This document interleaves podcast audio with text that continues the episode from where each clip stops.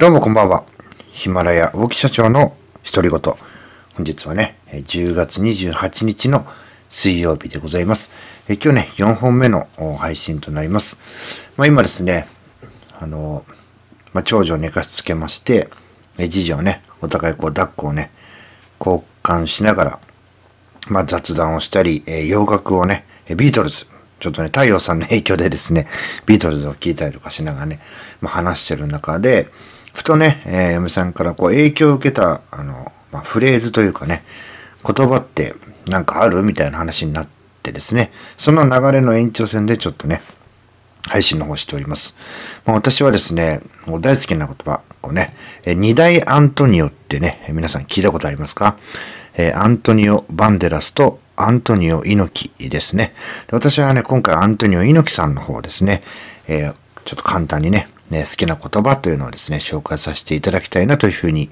思います。えー、アントニオ猪木。えー、本名はですね、猪木寛治さんですね。実はね、こう皆さんね、知られていないんですけども、この方ね、ブラジルに移住されていてですね、まあそこで偶然ですね、遠征中の、ね、力道山というですね、ものすごい有名なあの空手チョップのね、力道山さんに、スカウトされて日本へね、やってくるというですね、ちょっとね、こう異色の経歴の持ち、あの、持ち主なんですね。で、えー、まあいろんなね、こう、わかりやすくとね、会社に所属するんですよ。所属するんですけども、お前はね、いらないって言ってね、弾かれてしまって、もうね、最後ね、どこにも入れないと。じゃあしょうがないから、自分でね、え団体を作ろうと。で作ったのが新日本プロレスというですね、まあ、有名なプロレス団体なんですけども、猪木さんはですね、まあ、有名なあの猪木、えー、ボンバンイエっていうのがありますよね。えー、よくね、あの、必ずテーマ曲、まあ、炎のファイターというですね、テーマ曲で、まあ僕はあのプロレス好きなんですが、猪木さんはね、実は自分の世代ではないでそんなに見てなかったんですけども、まあね、この猪木ボンバンイエ、これね、子供の時にね、何言ってんだろうなっていうのはね、思ってたんですけどもね、これはね、えー、彼を殺せ、えー、今ね、えー、ボマイエというあの技がありますけども、ね、えー、彼を殺せ、まあ、猪木彼を殺せという、実はね、略してみると非常にね、まあ、怖い、えー、またね、力強い、強いね、まあ、応援の歌とかっていう意味でもあるんですね。えー、猪木、えー、ボンバイエ、猪木ボマイエ、えー、猪木彼を殺せという意味なんですけども、これね、あの、非常に、なんかちょっと、え訳してみるとね、怖いなっていうね。でね、僕はあの、非常に、あの、縁がありましてですね、アントニオ猪木さんの引退試合というのがですね、東京ドームというところで行われました。で、そこにですね、えー、仕事として、まあ、中学校3年生の時なんですけども、えー、友達のお兄ちゃんに人が足りないから手伝ってくれというふうに言われまして、えー、行ったらですね、アントニオ猪木の引退試合だったと。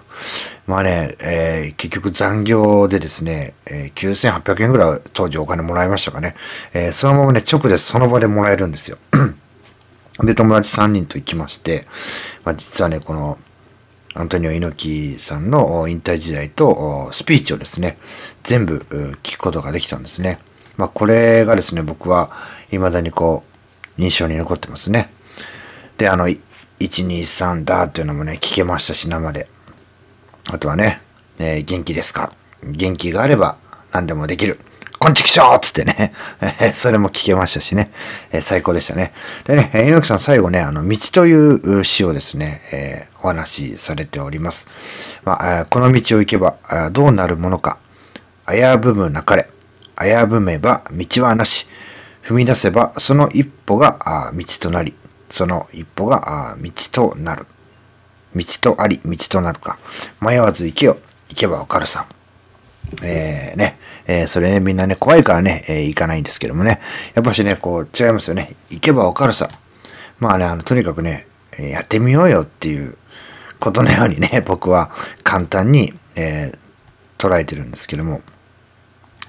この一足がっていうのかな。えー、本当ね、これを最後ね、話されてね、ありがとうって言ってね、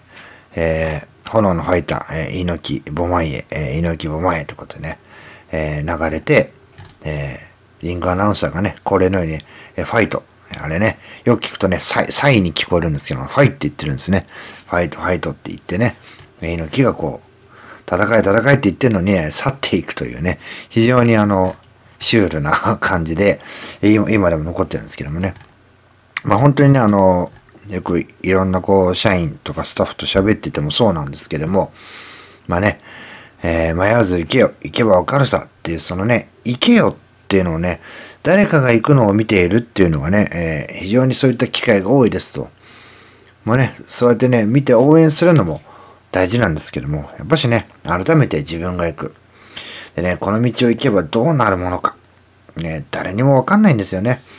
なんですけど、行けばわかるさってね、なんかね、あの、なんていうんですかね。な、なんとなくこう、あの、プレッシャーがないようなね、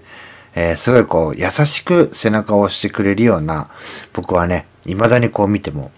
フレーズに感じるな、というふうにね、えー、思ってですね、こう、たまに見返すんですけども、今日ね、ちょっと嫁さんからね、なんかそういう影響を受けた、あこの名言というかね、えー、そういうのってあるの？って聞かれた時に、ふとね、思い浮かんだのが、え、アントニオ猪木さんの道、えー、でしたので、えー、それをね、ちょっとこう、紹介がてらお話を、アントニオ猪木さんの紹介もね、含めまして、お話しさせていただきました。えー、最後まで聞いていただき、ありがとうございます。また次の配信でお会いしましょう。さよなら。